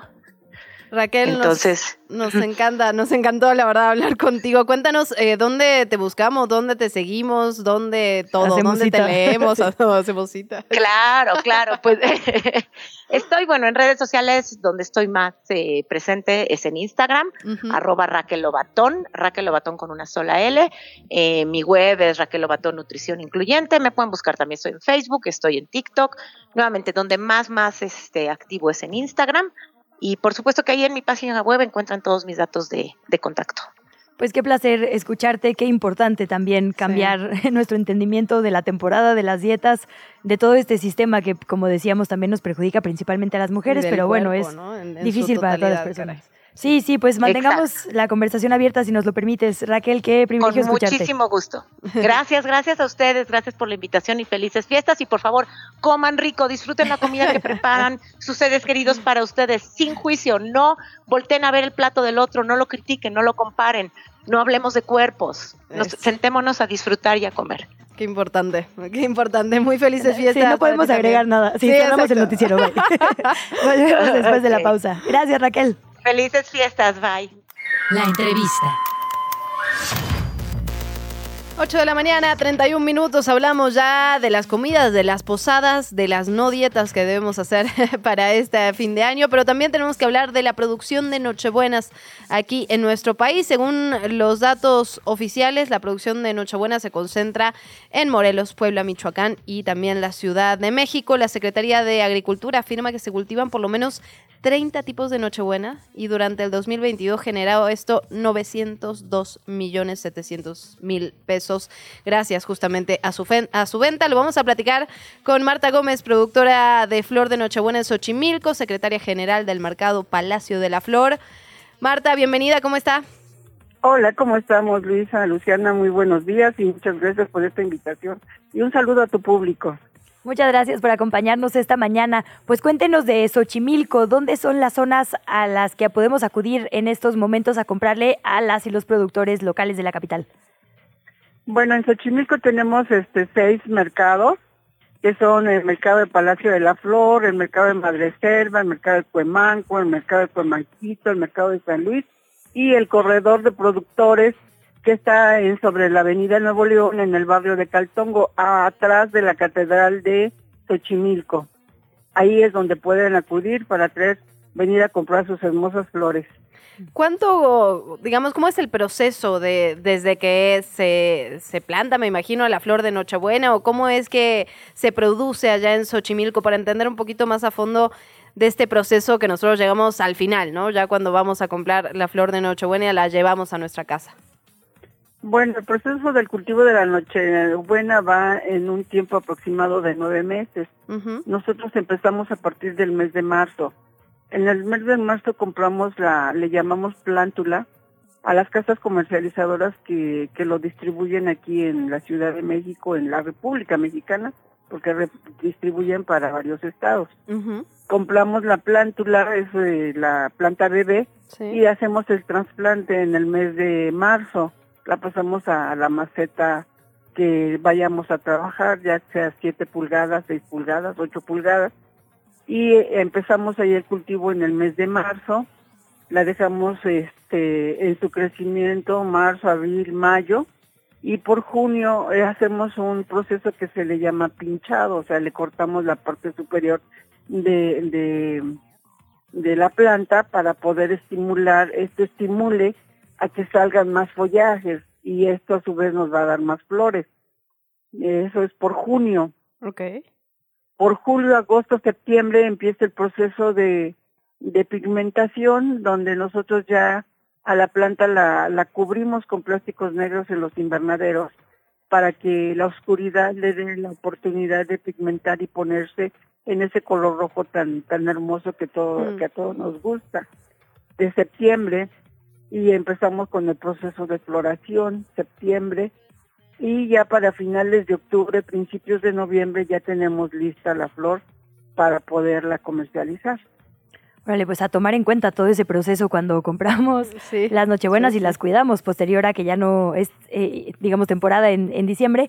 Marta, cuéntanos un poco de tu historia. Eh, Xochimilco es justo una alcaldía que se ha aferrado y ha defendido sus tradiciones. Y justo muchas de las personas que trabajan en mercados han sido por generaciones las dueñas y dueños de locatarios. El proceso de agricultura también involucra una cadena importante de familias. ¿Cuál es tu historia y la de muchas productoras y productores de Xochimilco? Bueno, pues nuestra historia de aquí de Xochimilco es que este es un proceso ancestral que lo traemos desde nuestros abuelos o bisabuelos. Yo recuerdo a mis abuelos cómo cultivaban las, las, las plantas en las chinampas y posteriormente ya de pequeña veía yo a mi padre, a mi madre este, en las chinampas cultivando todas las plantas y flores de aquí que de Xochimilco y eh, yo soy la prácticamente voy a decirte la tercera generación de, del, del ramo de mi familia, soy la tercera generación.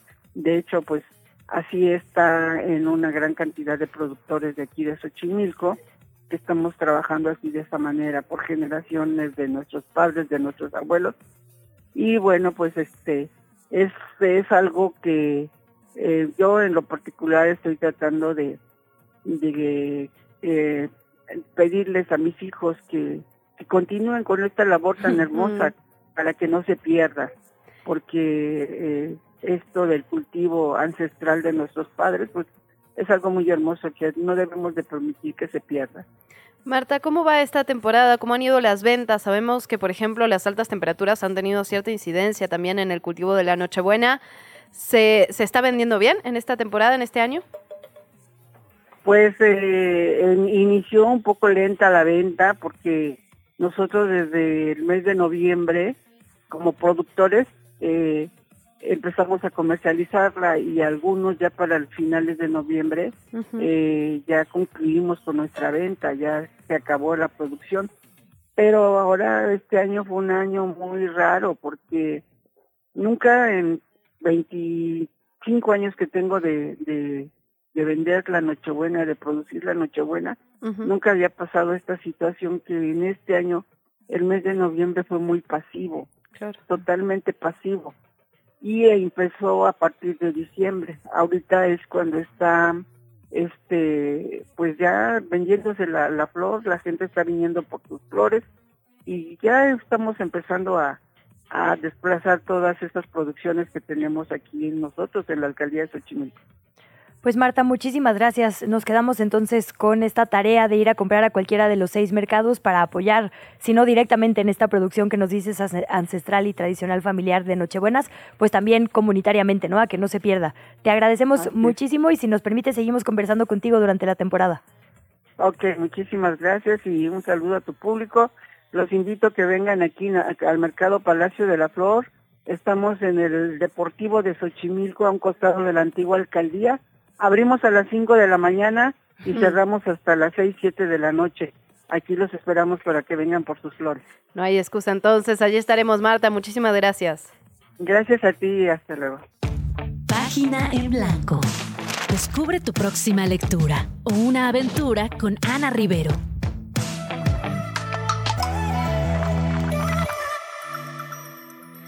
Son las 8 de la mañana, 38 minutos, momento de descubrir nuestra próxima lectura con Ana Rivero. Ana, ¿cómo estás? Bienvenida.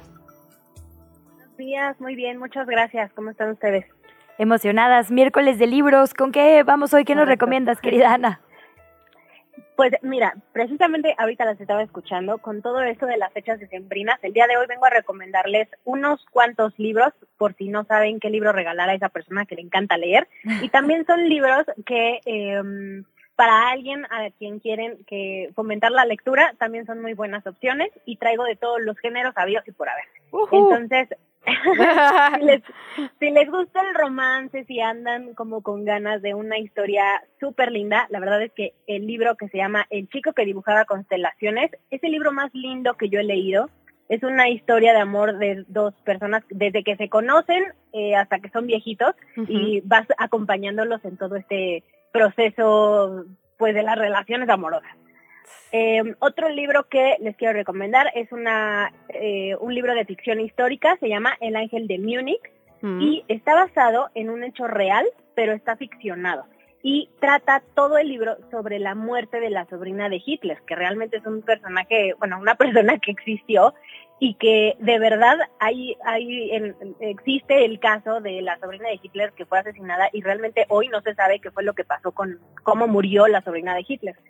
Está buenísimo, es un thriller que los va a dejar atrapados. Em, eh, para el género de ciencia ficción, les recomiendo el libro El Marciano. Hay una película, seguramente muchos de ustedes la vieron, pero obviamente vengo a recomendarles más el libro. Y es un libro que les va, los vas a reír este, muchísimo. El personaje es muy, muy gracioso, muy sarcástico y tiene ese humor negro que, que solamente se disfruta a través de los libros. Eh, para los más chicos, vengo a recomendarles Ready Player One y Mundo Umbrío. Son eh, libros juveniles de ciencia ficción eh, Mundo Umbrío es de vampiros, ya lo he mencionado por acá, y Ready Player One es una historia de videojuegos, de, de un chavo que vive más en el mundo de los videojuegos que en el mundo real, y bueno, está muy, muy entretenido. Eh, en la novela negra vengo a recomendarles Los hombres que no amaban a las mujeres. La verdad es que sería un súper regalazo que dieran los, los, la trilogía de esta serie. Que se llama es otro presupuesto. Es- Ajá, eso es para un presupuesto un poquito mayor, pero les juro que van a quedar súper bien. Ajá. Es una novela negra, o sea, tiene escenas bastante fuertes, pero eh, vale mucho la pena. Si quieren algo más cozy, algo más chiclit, algo más eh, ligero, La hipótesis del amor, me encanta esa historia. Es una eh, es un romance que se empieza a dar entre una alumna y un profesor, entonces ya se podrán imaginar nada, ojo, porque aunque la portada es muy caricaturesca, tiene escenas spicy, entonces no, para que vean bien a quién se lo van a regalar. Y- No vaya a ser a la tía de decir, ay, perdón. Sí, se vaya a espantar. este, Bueno, si dice sí. algo... Oh, ay Dios, perdón, sonó. fuerte el Sonó feo, pero justo yo creo Me que vamos a decir lo mismo, ¿no? Como si dice algo del cuerpo, le mandamos el, el libro para que se asuste. ya, ya ustedes sabrán a quién, a quién se lo regalan. Este, bueno, pues también, si, le- si hay alguien que les guste los, los clásicos de la literatura, hay un libro eh, que se llama Canciones de Navidad de Charles Dickens. Yo Uh. quiero recomendarles una edición que es de Alma Clásico, que so- se llama Cuentos de Navidad, y entonces son, son puros cuentos cortitos, chiquitos, todos que tienen que ver con la Navidad. Entonces creo que ese es un regalo perfecto. Y específicamente esta edición es, es eh, pastadura, está ilustrado, entonces está muy, muy bonito. Y por último, vengo a recomendarles la agenda literaria de BookFan. Ah, la mejor de todas. a alguien, la mejor de todas, porque si conocen a alguien que es un lector, les va, le va a fascinar. La agenda no solamente está llena de frases y efemérides únicamente literarias, sino que también tiene muchos retos lectores de ir llenando los géneros literarios o leer a autores de todo el mundo. Hay una lucha literaria para que vayas seleccionando tus libros favoritos durante el año, para que juegues con las portadas, que si por título, por si colores. Entonces está súper padre.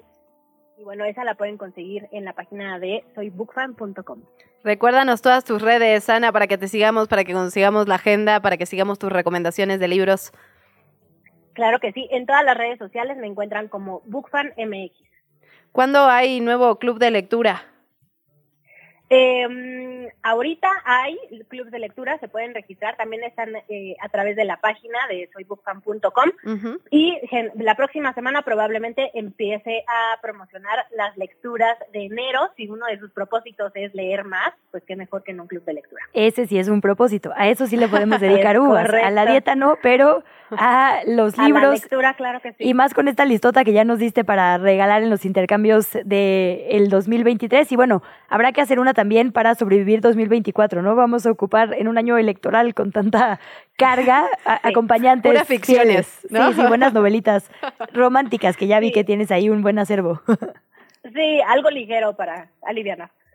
Pues Ana Rivera, como siempre, muchísimas gracias. De verdad, nos escuchamos muy pronto, acá en 15 días, por ¿Qué Chilangos pasa? La entrevista. ¿Ya estás grabando? Cambiamos tema y tono completamente. Agradecemos que nos haga un huequito en su agenda Miriam Ursúa, secretaria de Gestión Integral de Riesgos y Protección Civil de la Ciudad de México, para hablar de un nuevo corte de caja ya a prácticamente un día de los tres microsismos de ayer. Bienvenida, secretaria. Hola, ¿qué tal? ¿Cómo estás? Muy buenos días a ustedes.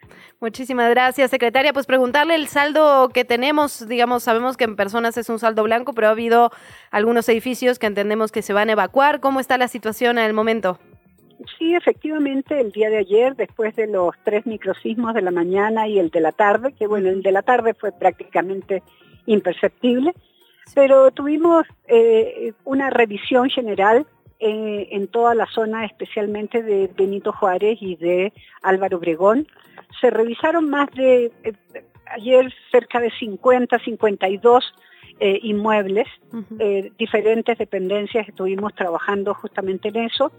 Eh, tenemos eh, la mayoría de ellos pues está en riesgo bajo, pocas en riesgo medio y tenemos cerca de entre 10, entre 8 y 12 ya que estamos eh, evaluando el riesgo alto e incluso eh, se les ha pedido a, los, a las personas que eh, se evacúe el lugar para hacer revisión ya más profunda. se ha hecho una opinión técnica de riesgo, se están haciendo dictámenes estructurales de estos lugares y esperamos el día de hoy ya tener una cifra completa de cuántos serían los edificios, te digo, que tuvieron problemas eh, estructurales y de alto riesgo que implican, te digo, no solamente evacuación, sino que también un arreglo mayor. Secretaria, ¿dónde están ubicados estos entre 8 y 12 de alto riesgo y qué va a pasar con las personas que tienen que desalojar? ¿Qué apoyo se les está dando? Eso es algo que este, se, se está viendo, que justamente generalmente se les da apoyo de renta, pero estamos viendo, te digo, de qué forma se les va a apoyar. Eh, creemos que creemos que primero tenemos que tener el universo completo. Acuérdate que esto pasó ayer. Claro. Eh, tenemos que tener el universo completo y preparar un programa que el jefe del gobierno justamente lo ha solicitado, ver de qué manera se podría ayudar para eh, reconstruir sus, sus, sus viviendas. En verdad no es tanto reconstrucción, sino que reforzamiento de estas viviendas. Secretaria, también preguntarle por esta grieta que circuló en redes sociales que había aparecido en Periférico Sur. Eh, ¿Es así? ¿Hay una grieta nueva? ¿eh? Ah, ya está solucionado. No, no, no. Eso está solucionado. Era, eh, había a consecuencia justamente del microsismo digo, eh, y de una serie de, problemas que había en el mismo lugar. Eh, se rompió un tubo de agua, mm. eh, empezó a caer el agua, es, SACMEC inmediatamente tomó cartas en el asunto, mandó a una de las brigadas de fuga de agua y a las 3 de la tarde eso ya estaba totalmente solucionado. Secretaria, ¿qué hago si yo sospecho que hay afectaciones en mi casa, aunque no se vean? ¿A quién le hablo? ¿Cómo puedo pedir una revisión? Inmediatamente el 911 para pedir una revisión de tu vivienda por por, ¿no? eh, que a consecuencia de eh, se abrieron una grieta Secretaria, le estamos perdiendo la comunicación, no la escuchamos bien, a ver si en producción nos pueden ayudar justamente para entender exactamente qué tenemos que hacer. Nos decía ya la secretaria, llamar al 911 y reportar exactamente, digamos, qué estoy viendo en mi vivienda. Secretaria, creo que ya la recuperamos. Sí, sí, sí. Gracias. Eh, lo que te decía es que llamar al 911, pues eh, plantear de que a consecuencia del el microsismo pues tienen algunos problemas estructurales o tienen problemas estructurales que necesitan ustedes que se revisen. Eh, el 911 inmediatamente nos canaliza ya esas solicitudes y mandamos inmediatamente una brigada para hacer una opinión técnica de riesgo. Si nosotros vemos que hay un problema estructural mayor, inmediatamente se solicita al Instituto de Seguridad para las Construcciones para que haga el dictamen estructural y ya veamos la forma en que eh, eh, se mejoran las condiciones o se soluciona el problema si es por reforzamiento o, simplemente se le dan indicaciones a los vecinos de qué es lo que tienen que hacer. Pues secretaria, al corte de esta mañana entonces nos dice eh, máximo 12 edificios en riesgo catalogado como alto. El número podrá cambiar a lo largo del día. Vivienda, perdóneme. Vivienda, eh, un número que podrá cambiar según la gente haga sus denuncias y ustedes concluyan la revisión. Si nos permite, la volvemos a buscar más adelante entonces. Como no, con muchísimo gusto. Gracias, secretaria. Muy buen día. Adiós. Hablemos de deportes. Grand Slam en qué chilangos pasa.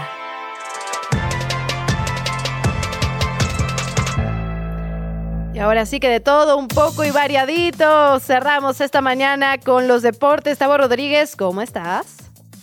Pues todo muy bien aquí, alistándonos para un gran fin de semana deportivo. Y Como no eres Puma. Casi, casi a la mitad de la semana. Exactamente, ya estamos ya estamos llegando al fin de semana lentos, pero ahí vamos. A ver, cuéntanos, Tavo, qué es noticia en el mundo deportivo. Ya dimos un adelanto, cosa que no pasa muy seguido, la verdad, pero hablamos de Sonaba la grave. de Mohamed, exacto. Dijimos, esto hay que decirlo. Ay, Sí, justo ese es el tema, o sea, es importante mencionarlo. Es el entrenador que recuperó pues una mística con Pumas prácticamente en una temporada que los hizo estar otra vez en semifinales con la esperanza de poder calificarse a la final. Lo hemos platicado varias veces aquí en, en el espacio y la verdad es que ahorita argumenta que no tiene energía para seguirlos dirigiendo. ¿Qué es lo que sucede y cuáles son los rumores? Según esto, cuando vino el parón de la FIFA, se fue a arreglar unos problemas eh, personales a Argentina. Pero se rumora que se juntó con la directiva de Boca Juniors. Boca Juniors es uno de, estos, de los clubes más importantes de Argentina que justo Bueno, pierde la. Copa Libertadores. Perdón, Más soy- importante, soy bueno, digámoslo en, en- en historia. Eh, conocido, Entonces- conocido. Exacto. Entonces regresa y bueno, pues viene todo, toda la actividad que tiene con Pumas y se queda como tal su auxiliar, eh, que es Gustavo Lema, el que ahorita estaría dirigiendo a Pumas. Pero la verdad es que esto no es la primera vez que Mohamed deja así de la nada de repente un equipo. En 2012 lo hizo con Tijuana. En 2014 se fue del América por diferencias con Ricardo Peláez, que era el presidente del equipo, incluso siendo campeón. En 2018 se fue de Rayados para dirigir al Celta de Vigo y bueno, eh, este equipo español y en- después de Celta y por el huracán de Argentina, Mohamed regresó a Rayados donde pudo ganar la Liga MX. Eso sí, en 2020 de la nada se volvió a ir. Como que le gusta irse por la puerta de atrás, yo creo. Sí, ni, ni el peor chapulín en, en política podríamos ver esos saltos. Exacto, es como el todas mías, pero pues de repente ya se va y, y regresa y así. Sí, iba a ser una analogía con los hombres, pero mejor me la voy a guardar, Tavo. Y mejor te voy a preguntar qué va a pasar con el Tigres América. Danos la previa de ese bonito momento. Pues- Además, tienes intereses ahí. Ahí sí. Pues, así de, está un poco vendido nue- nuestro comentarista. No, Este, está bueno, bien, el América viaja con plantilla completa, eso sí es importante mencionarlo. Viaja con eh, Richard Sánchez, que había salido con calambres eh, el fin de semana pasado, y Brian Rodríguez, quien tuvo una lesión de rodilla y después de dos meses ha estado entrena- entrenando con el equipo y podría haber minutos, lo cual yo veo difícil porque no puedes regresar de la nada a una final, a un ritmo que también trae el equipo de Tigres. Entonces, es por lo menos en lo anímico, el equipo está completo y a disposición del técnico eh, Tite. Lo impresionante eh, y lo que nos llamó la atención ahora sí que de lunes para acá fue los precios que van a tener los boletos en el partido de vuelta en el Estadio Azteca. O sea, son las 400, 500, 600 que generalmente cuestan 150, 200 pesos, están en mil pesos, que son los más económicos. Oye. Después, las laterales, dime. No, perdón, perdón, síguele, síguele. Eh, los 400, 500, 600 lateral, 1500. Los 300, 1800. Los 100 que están en 2000 pesos. Y la zona 100 lateral, 2800 pesos. O sea, hicimos una comparativa ahí en Grand Slam. Y pues para despedir el Estadio Azteca, porque recordemos que se va a remodelar por el Mundial, pues no, no esperemos una taquilla de menos de 112 millones de pesos para este domingo. Sas. Oye, Tavo, y bueno. Ahí humildemente. Sí, exacto, sí, casual. Y para cerrar, Tavo, porque tenemos un par de minutitos, el Jimmy Lozano sí puso ojo justo a esta apertura para hacer su lista de convocados ante Colombia, eh, como bien decías, el fin de semana. Así es, la selección, bueno, pues cierra este 2023, lo hace en un partido pues realmente muy improvisado contra Colombia. Recordemos que la selección debe de cumplir un contrato con eh, la empresa Zoom, que también es parte de la Federación de Estados Unidos y debe de tener un mínimo de partidos allá. Entonces, el próximo sábado a las 6 de la tarde, tiempo de, de aquí de la Ciudad de México, de los Chilangos, eh, va a disputarse un partido de México contra Colombia. ¿Qué es lo atractivo? Nada. Realmente podría ser que pues está Las palomitas, a sí. personas jóvenes. Es que no llevamos a jugadores este, europeos porque no es fecha FIFA. No van los jugadores de América, Tigres o de León, porque recordemos que León está disputando el Mundial de Clubes. Entonces es como un partido de, bueno, pues este, ya nos juntamos en el recreo, ¿por qué no jugamos de una vez con el Frutzi? Ah, perfecto. Así es este partido. Bueno, pero Entonces, una es crítica- Algo que le sirve para ver allí. A las elecciones mundialistas, por lo menos anteriores, fue que justo no habían visto a los chiavos suficiente, ¿no? Ay, perdón, ya, ya, ya Esto tenemos sí. que ir. Te dejo la pregunta para el viernes, que todavía No nos es toca así de, pero de, cuéntame un poco más Con sobre eso voy a esto. arrancar el viernes. Yo, Sopitas no tiene que entrar al aire. Seguimos platicando. No, bueno, Tavo, querido, muchísimas gracias. Te escuchamos en Grand Slam. ¿Dónde te seguimos? ¿Dónde vemos más de tus análisis? Pues no, no, los esperamos a las 5 de la tarde todos los días, de lunes a viernes, aquí por Radio Chilango en Grand Slam. Y va a estar buenísimo porque tenemos hasta una información deportiva ahorita que Ricardo Arjona anunció su retiro. ¡Ópale! Ah, ¡Ópale! no ¿Qué vieron, tiene que ver Ricardo Arjona con el aquí. deporte? Nos enteramos hoy a las 5 de la tarde. Nos vemos, Tavo. Gracias. Gracias a usted también, Gracias a Luciana ustedes. Weiner, a la producción. Hasta mañana. Esto fue ¿Qué chilangos pasa? Conducido por Luisa Cantú y Luciana Weiner. Una producción de Radio Chilango. Escucha un nuevo episodio de lunes a viernes en tu plataforma de podcast favorita.